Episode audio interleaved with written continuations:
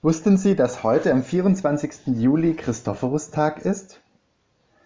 Falls nicht, geht es Ihnen wie mir bis vor einer Woche. Die Legende vom heiligen Christophorus erzählt von einem riesenhaften Mann. Ein Mann, der von Anfang an nur ein Ziel hat. Er will dem höchsten und mächtigsten König dienen. Gibt es Anzeichen, dass er noch nicht am Ziel ist, zieht Christophorus einfach weiter. Nach verschiedenen Stationen macht sich Christophorus schließlich auf die Suche nach Christus.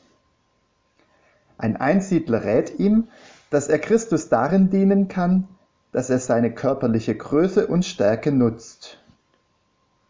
Er soll Leuten dabei helfen, an einer tiefen Stelle einen Fluss zu überqueren, indem er sie hinüberträgt. Christophorus macht das einige Zeit, bis ihn eines Tages ein Junge ruft. Christophorus nimmt ihn auf seine Schultern und macht sich auf den Weg durch den Fluss. Je weiter er sich der Flussmitte nähert, umso höher steigt auf wundersame Art und Weise der Flusspegel. Noch dazu wird dieser kleine Junge Schritt für Schritt schwerer und schwerer und Christophorus hat plötzlich Angst zu ertrinken. Als beide schließlich doch wohlbehalten auf der anderen Seite angekommen sind, spricht Christophorus das Kind auf das Geschehene an. Du hast mich in große Gefahr gebracht, Junge, und warst mir eine so große Last, dass ich mir kaum eine größere Last hätte vorstellen können auch wenn ich die ganze Welt auf den Schultern gehabt hätte. Der Junge antwortet, Wundere dich nicht, Christophorus, denn du hattest nicht nur die ganze Welt auf deinen Schultern, sondern du trugst auch den, der die Welt geschaffen hat. Ich bin nämlich Christus, dein König, dem du mit deiner Arbeit dienst. Wir Reformierten stehen ja seit einigen Jahrhunderten heiligen mindestens skeptisch gegenüber. Und trotzdem glaube ich, dass wir auch heute noch etwas von solchen Legenden lernen können.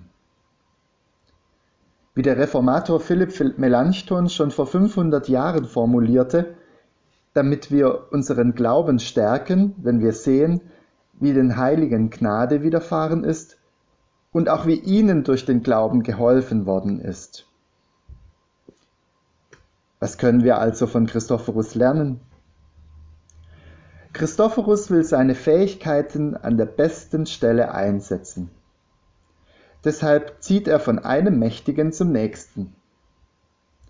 Am Ende seiner Reise dient er Christus, ohne ihn jemals gesehen zu haben. Er dient ihm, indem er am Fluss Leute von der einen Seite zur anderen befördert und er schreckt auch dann nicht in seinem Job zurück, als ihn ein Junge bei seiner Aufgabe in Lebensgefahr bringt. Mich inspiriert das. Was sind meine besonderen Fähigkeiten? An welcher Stelle kann ich sie am besten für andere einsetzen? Denn das zeigt mir die Christophorus-Legende auch. Christus nachfolgen heißt auch, sich für Menschen und ihre Bedürfnisse einsetzen. Oder wie es Jesus im Matthäusevangelium selbst formuliert, was ihr einem dieser meiner geringsten Geschwister getan habt, das habt ihr mir getan. Ich bin Martin Rhein-Kechele, Vikar in der reformierten Kirchgemeinde in Worb und ich wünsche Ihnen eine gute Woche.